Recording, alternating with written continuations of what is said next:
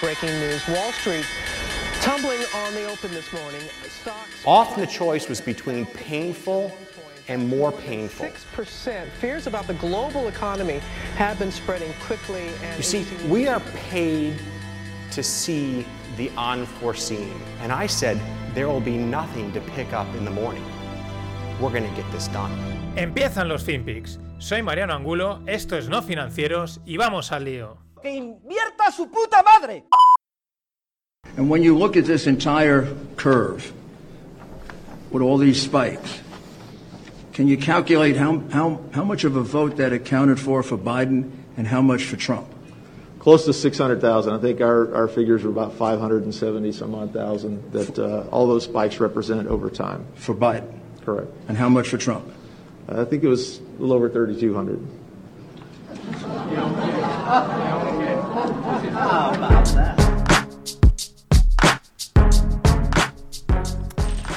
¿Qué tal, no financieros? Aquí estamos.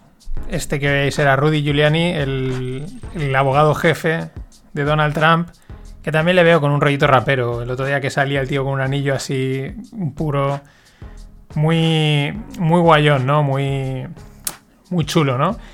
Eh, bueno, ¿qué pasa? Pues aquí están en un hearing, en una audiencia de estas, y, y les enseña uno, oye, en estos datos que ponen aquí, unos picos, pues ¿cuántos, cuántos votos son para, para Biden? Y dice 600.000. Y para Trump dice 3.200, ¿no? Y es cuando la gente se ríe porque es como... No puede ser, ¿no? No puede haber ese desfase, ¿no? En fin, esto sigue ahí de fondo. Mm, no sabemos en qué momento, pues igual estalla en el que, pues bueno, mm, oye, o no estalla y simplemente se calma y desaparece, o lo tumban, o pues todo pinta que, esto, o puede que la estrategia propia del, del equipo de Trump sea forzar para ir al Supremo, porque saben que ahí a lo mejor tienen más opciones, o a saber, ¿no? Pero bueno, eso está ahí de fondo. Mientras tanto, Biden este fin de semana jugando con su perro se torcía el tobillo y tenían que llevarlo al hospital, etc. Claro, es, que salía del hospital el hombre ahí, entre que se le ve bastante mayor, eh, un poco cascado y estas cosas, pues dices, ya las sabéis, es que igual ni llega, ¿no? Igual ni llega. Pero era bastante anecdótico, curioso, pero es verdad, claro, no es lo mismo. Bueno, Trump es que tampoco es mucho más joven, pero por lo menos, aunque está más gordo, tiene una. se- Parece que está más, más joven, ¿no? Por lo menos de espíritu. Este se le ve más cascaete. En fin, las cosas siguen. Igual que siguen las preocupaciones, como os comentaba la semana pasada, con los defaults, o sea, con los impagos de deuda de las compañías estatales chinas. Hay preocupaciones y eso se ve en que los costes de pedir dinero, de, pedir dinero, eh, se han alzado. De hecho, están presionando los inversores a, compañías estatales. Vale, ¿quieres dinero? Sube los tipos de interés porque para compensarme, ¿no? Esa es la clave al final. Aparte de que coticen en mercado, eh, tú eres una persona o una empresa de la que no me fío, pues me pagas, yo te presto dinero, pero me lo vas a remunerar bien porque no me fío. Es, esa es el, al final, porque en teoría, en teoría, los tipos de interés tienen que estar altos o más bajos. No porque lo diga la- el, Fed o Yellen o Powell o los que meten dinero. La distorsión de la economía que hablamos siempre. Eh, siguiendo en China, eh, so- son espectaculares, ¿no? O sea, se acaparan, se acaparan todo. Las importaciones, o sea, China, vamos a hablar de importaciones mundiales de eh, comida, ¿no? El 45% del cerdo mundial se lo lleva China, eh, se lo importan. El 10% del- de los pollos, el 25% de ternera y el 10% de marisco. Mm, No hay nada más, sobre todo el cerdo, ¿eh? El 45, la mitad, prácticamente la mitad de los cerdos del mundo se lo lleva en China. Con razón el año pasado con la fiebre esta porcina africana, pues lo pasaron realmente mal, ¿no? Pero estas cifras siempre son curiosas. Son casi mil millones de chinos. Pf, la de cerdos que, que se envían para allá. Y bueno, cerquita de China, hacía tiempo que no hablaba de él, de nuestro amigo Kim Jong-un, pues se ha cargado a un trader de divisas, lo ha ejecutado, un operador de divisas, al final en, las empresas, bancos y también en los estados, pues suelen haber, sobre todo este tipo de estados, suelen tener operadores porque, bueno, tienes tu divisa, tienes que cambiarla contra el euro, contra el dólar, por lo que sea, por flujos de caja, por pagos, etcétera. Y bueno, se ve que hubo una caída en la divisa norcoreana de un 20%, lo cual A mí no me sorprendería, siendo el país con la economía que tiene, pues lo más normal es que esa divisa sea una auténtica fiesta. Y bueno, pues, mm, pues cogió a uno y dijo, pues tú, vale, al hoyo. Impresionante. Bueno, el, viernes pasado fue el Black Friday. Mm, han habido ahí, había el otro día ahí un par de hilos que comentaban, oye, ¿cómo estáis viéndolo? Eh, ¿Veis que está moviéndose más, moviéndose menos? No, yo creo que los datos no han sido del todo mente claros. A mí lo que me llama la atención es que tampoco aún, quizás aún es pronto, no han salido datos de ventas. Otros años enseguida salen ahí a decir, se está vendiendo más, se está vendiendo menos. Este año, no lo sé. Igual en un par de días salen, hay que esperar un poco, pero yo no he visto ningunas campanas al vuelo en general, eh, contradictorio, lo cual no, no sé si es buena señal. Mi experiencia personal es que varias cosas que he comprado en Amazon, yo no tengo Amazon Prime y normalmente no tienes que tener, llegan en 24 horas aunque no tengas Amazon Prime. Hay muchas cosas que te llegan muy pronto, excepto en Navidades o en Black Friday, que suelen tardar unos días más. Pues esta vez han llegado en 24 horas. No sé si es que han mejorado la cadena de suministro, que tienen más gente contratada o que, que no se ha vendido tanto. No está claro. Pero lo veremos. Saldrán los datos y a ver qué se dice. También hay que tener en cuenta que ha habido un movimiento muy fuerte, eh, gracias entre comillas, por culpa de lo de la pandemia. Yo creo que se ha incorporado mucha más gente a comprar eh, online de forma digital. Se ha, acostumbrado. Y también, pues estamos en una época de crisis, pues quizás es un buen momento para eh, adelantar compras y ahorrarse dinero. No creo yo que de aquí adelante, no, no sé si va a ser un indicador a la larga, porque va a haber más gente comprando online y simplemente lo que va a ser es que va caerá mucho más la compra, se compensará una con otra, ¿no? La física con la online, creo. Ya digo, creo que va a ser algo ya muy habitual. Pero bueno, a ver si salen datos. Lo curioso es el origen del término Black Friday. No tiene nada que ver con las compras. Tiene que ver con un colapso del mercado, del mercado del oro y de las acciones en el septiembre de 1908 1869. Hubo una caída mm, brutal del, mercado del oro y enseguida afectó pánico a las acciones y también cayeron. Y de ahí es donde viene el Black Friday, que luego, bueno, pues se, se rehusó para toda esta movida.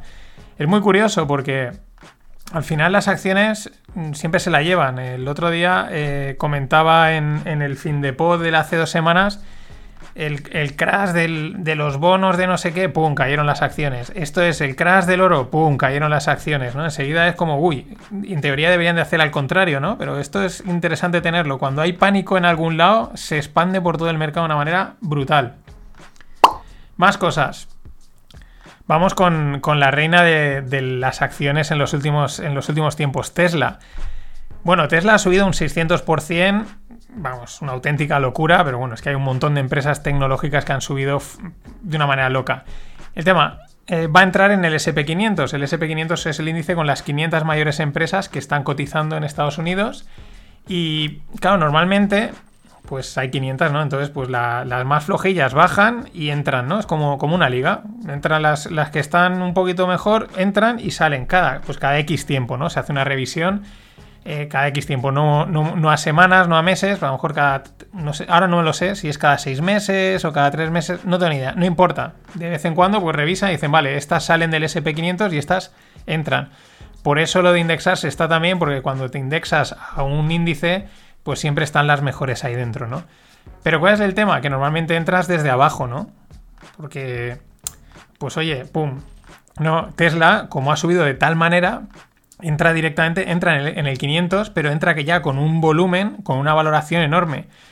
Es decir, tienen que meter ahí en el SP500 una empresa de 555 billions. Esto no lo han hecho nunca. Tendrán que hacer como unos 100 billions en, en operaciones. Y están viendo a ver esto cómo lo tienen que lidiar porque eh, pues es mucho, ¿no? Es como meter de golpe algo, pero tienen que hacerlo. Es lo que toca.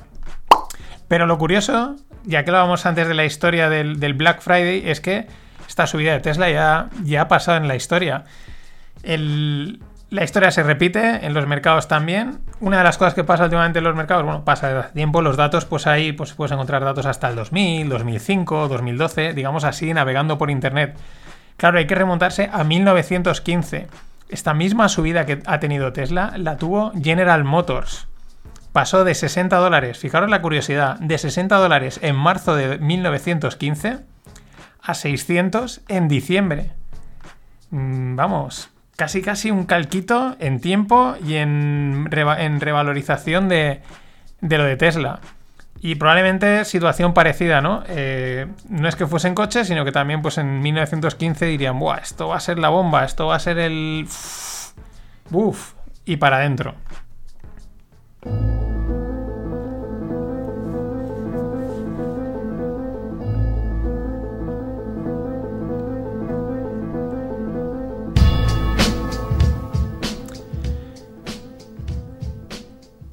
El otro día estaba en casa de un amigo en el cumpleaños de, su mujer Belén, a la que la felicito otra vez desde aquí. Y me decía, él dice, oye, dice, hace tiempo que no pones a los enemigos del comercio, los echo de menos. Digo, es que, tío, si los pongo, o sea, tendría que estar todos los días hablando esta gente, porque es que es una detrás de otra. Pero esta la tengo que comentar, porque es que es como a huevo, ¿no? Justo te lo piden y ¡pam! La ministra de Industria Española, es decir, Reyes Maroto, dice, Bajar el IVA al turismo solo mejoraría la cuenta de resultados de las empresas. Claro, claro. ¿Para qué vas a ayudar a las empresas? ¿Para qué vas a bajar el IVA en un momento crítico para que las empresas tengan más pulmón, ¿no? Puedan ganar un poco más de dinero y a lo mejor con eso sobreviven, ya, o sea, consiguen no cerrar. Incluso alguna puede que hasta puedan contratar a gente. No sé, eso que es mover la economía, generar negocio. Mm, ese tipo de cosas, pero es que no nos enteramos el resto, que el dinero cae de los árboles. ¿Para qué bajar el IVA? Solo mejoraría la cuenta de resultados de las empresas. En fin, ha venido perfecto. Nacho, ahí está. Y bueno, la otra noticia respecto a España ha sido el Sabadell y el BBVA. Rompieron negociaciones el, del jueves al viernes, mejor dicho el viernes, porque si no lo hubiese comentado en el podcast. Y el tema, ahora parece, a mí me llamó la atención, digo, uy, Claro, parece ser que el Sabadell lo que quería era fusión y el BBVA lo que quería era OPA, es decir, comprarlo. Es decir, te voy a una oferta pública de adquisición, yo te compro y a la marcha. Y el Sabadell no estaba por la labor, o es que quiere que le paguen más, o que quería fusión porque ahí decían que si había un temita de cargos, de yo quiero que me des este cargo y tal. En fin, España no tiene remedio.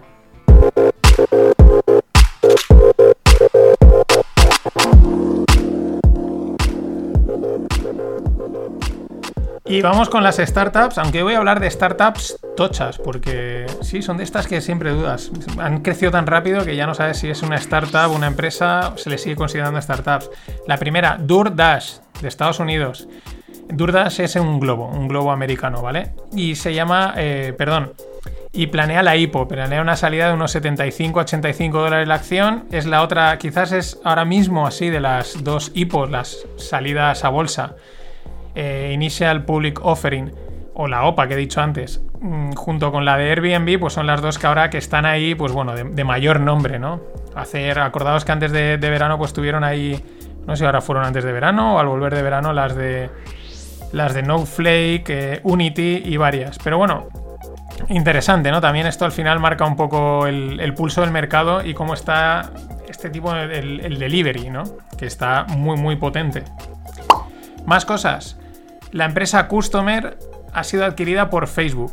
¿Y esto que nos tiene a nosotros que nos cae? Pues nos cae rebote porque en la temporada pasada, antes de verano, os contaba que unos chicos de aquí habían vendido Repli.ai, la cual también está invertida, de los inversores eran los míticos de aquí de España, JM Ventures. Pues bueno, estos de Repli.ai eh, la vendieron a Customer. Y ahora Customer la ha comprado Facebook, ¿no? Entonces, fijaos, pues bueno, probablemente no sé si ellos eso no está claro si bueno no lo, recuerdo si se salieron totalmente de la compañía o no pero sí que por ejemplo JM Ventures en vez, siguió siendo accionista de Customer con lo cual ahora sí que vende lo han publicitado así que esto siempre es bueno esto es buenísimo.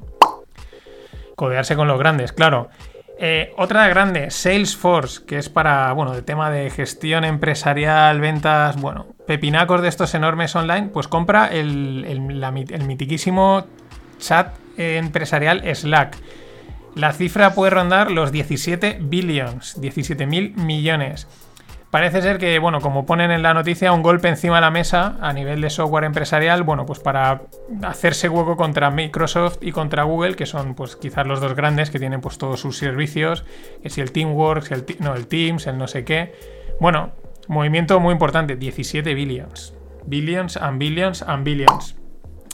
Y luego la noticia triste es que ha muerto Tony Sei. Y diréis, ¿quién es Tony Sei? Pues Tony Sei es el fundador de Zappos, uno de los fundadores. Parece ser que ha muerto a los 46 años por heridas de un incendio.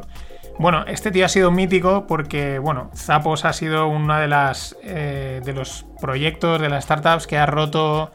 Bueno, es un ejemplo, eh, digamos, un, un business case, porque el tío consiguió convencer a la gente de comprar zapatos online cuando nadie lo había conseguido, ¿no? Una de las historias típicas que cuentan es que lanzaron una web en la que solo habían fotos de zapatos, ¿no? tú no podías parecía una web de compra, pero tú no podías comprarlos. Entonces vieron que la gente clicaba y dijeron, vale, pues aquí hay tracción, ¿no? Y a partir de ahí ya dijeron, vale, pues tiene sentido desarrollar esto, ¿no? Pero bueno, es sobre todo muy mítico por, esto, por zapos y porque consiguió algo que no había conseguido aún nadie, ¿no? Y por último, eh, blockchain. Mm, Bitcoin ha rebotado totalmente casi ha llegado a los 20.000 ahora cuando lo estaba mirando. En fin, el que hace la peña lo que hace es el front running. El tema es que el fin de semana salía la noticia que un fondo que se llama Guggenheim pues iba a meter 500 millones en Bitcoin. Entonces, pues eh, corre, compra que cuando estos entren nosotros ya estamos dentro. El detalle es que el fondo Guggenheim va a comprarlo a través de Grayscale, pero ha tenido que pedir permiso a la SEC.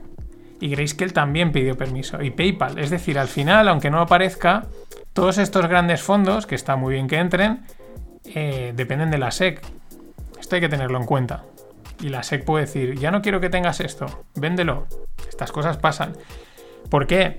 Hay, otra, hilando con Bitcoin, esto es muy anecdótico, hay una cuenta que se llama Morning Brew, que envían un mail diario con noticias de bolsa y tal y cual, de Twitter, ¿no? Y entonces el, tuiteaban y decían, han ha sido nombrar a Janet Yellen o postularla como candidata al tesoro y Bitcoin ha rebotado. Bueno, pues el tío ponía, o la tía, no sé quién está detrás, ponía el, del Twitter el mensaje en el que la propia Janet Yellen le contestaba ese tweet y le decía, yo odio Bitcoin, borra esto.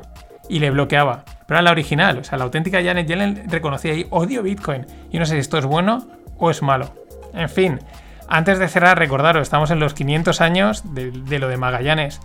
Hoy hace 500 años que ya se metían de lleno en el Pacífico y se lanzaban a ver qué encontraban y habían acabado de, cruzar el estrecho y de demostrar que se podía circunnavegar la Tierra. es que es espectacular.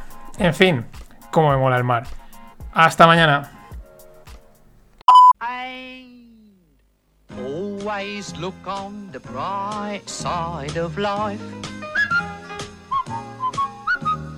Always look on the light side of life.